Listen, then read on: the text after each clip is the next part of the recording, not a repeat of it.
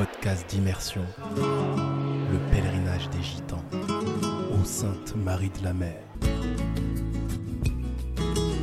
Épisode 3.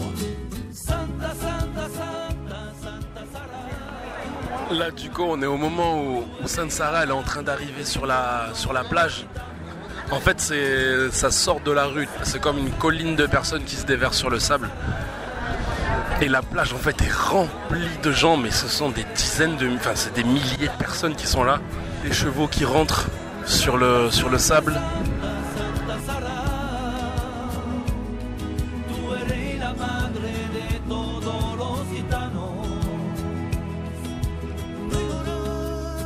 Dans le précédent épisode, nous avons été accueillis par la famille Baptiste, les porteurs de Sainte Sarah.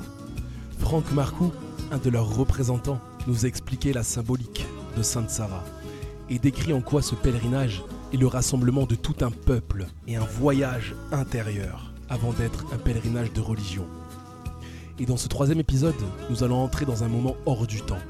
C'est celui de la procession où des milliers de personnes accompagnent Sainte Sarah jusque dans la mer.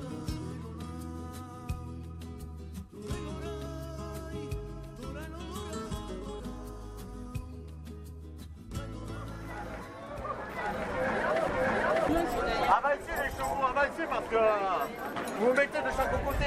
Hein les gars Laissez-les passer Kiko Kiko Laissez passer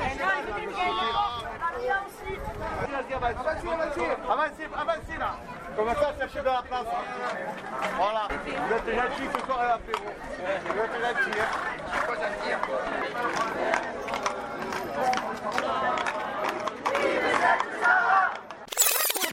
Attendez, juste un petit retour en arrière. Peut-être pour vous éclairer, je vais vous raconter qui sont les cavaliers auxquels s'adresse l'organisateur de la procession lorsqu'il dit Faites avancer les chevaux, faites avancer les chevaux. Les chevaux appartiennent à la nation Gardian. Et pour cela, je remonte au départ de la procession, là où je vous ai quitté dans le second épisode, sur la place de l'église. Il y avait donc à la sortie de l'église, après la messe de l'après-midi, la nation Gardian. La nation Gardian, c'est quoi?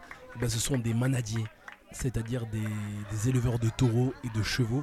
Il y a aussi donc les gardians qui sont ceux qui s'occupent des bêtes des manadiers. Et leur rôle principal durant la procession est de faire avancer la foule grâce à leurs chevaux jusque dans la mer. En faisant quelques recherches, je me suis aperçu aussi que la nation Gardian, ce sont les gardiens de l'identité de la Camargue.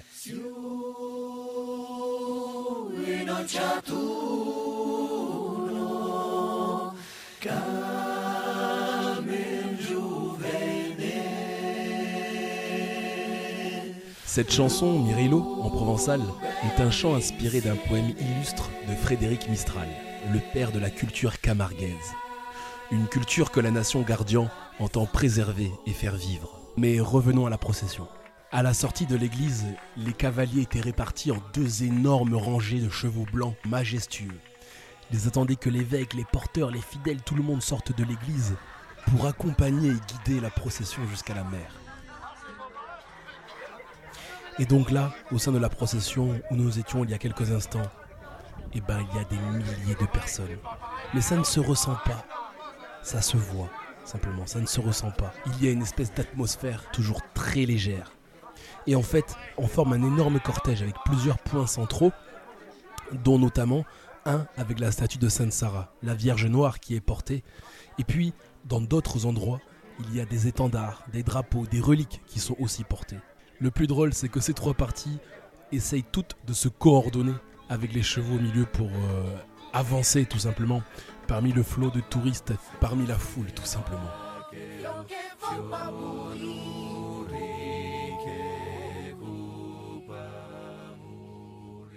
Je vous propose maintenant un saut avec moi en plein milieu de la foule, au moment où Sainte Sarah arrive sur le sable. Là, du coup, on est au moment où, où Sainte Sarah elle est en train d'arriver sur la, sur la plage. En fait, c'est, ça sort de la rue. C'est comme une colline de personnes qui se déversent sur le sable.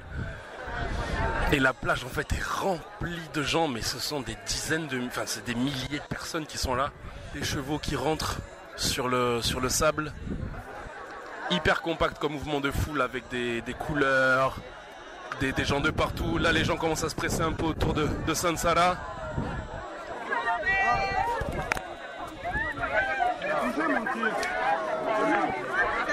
Il faut aller la toucher.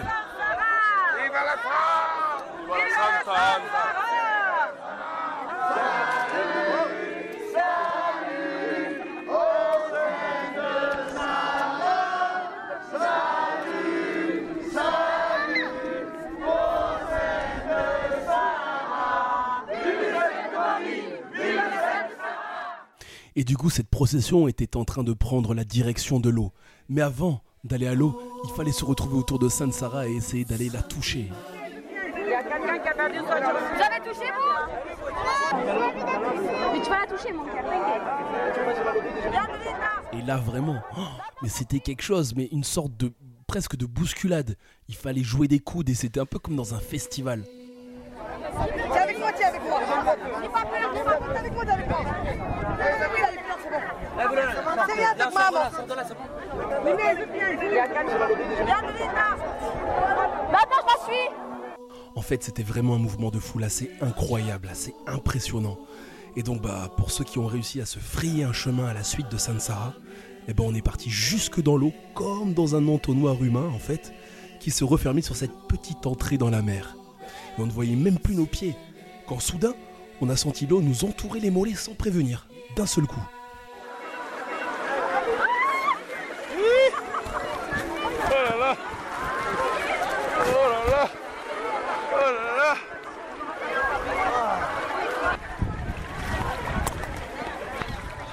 Tellement il y avait de gens, on l'a même pas vu l'eau.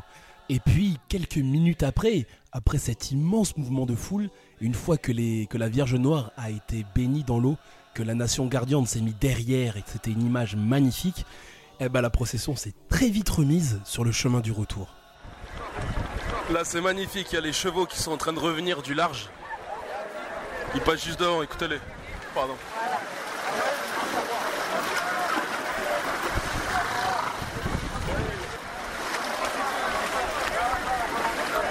Au milieu des chevaux.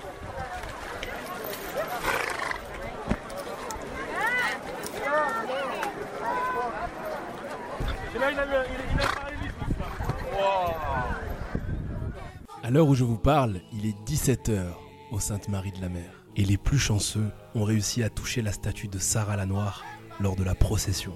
Cet acte symbolique qui a pour but de les rapprocher de leur sainte et qu'elle les protège. Merci pour euh, m'avoir prêté vos oreilles jusque-là.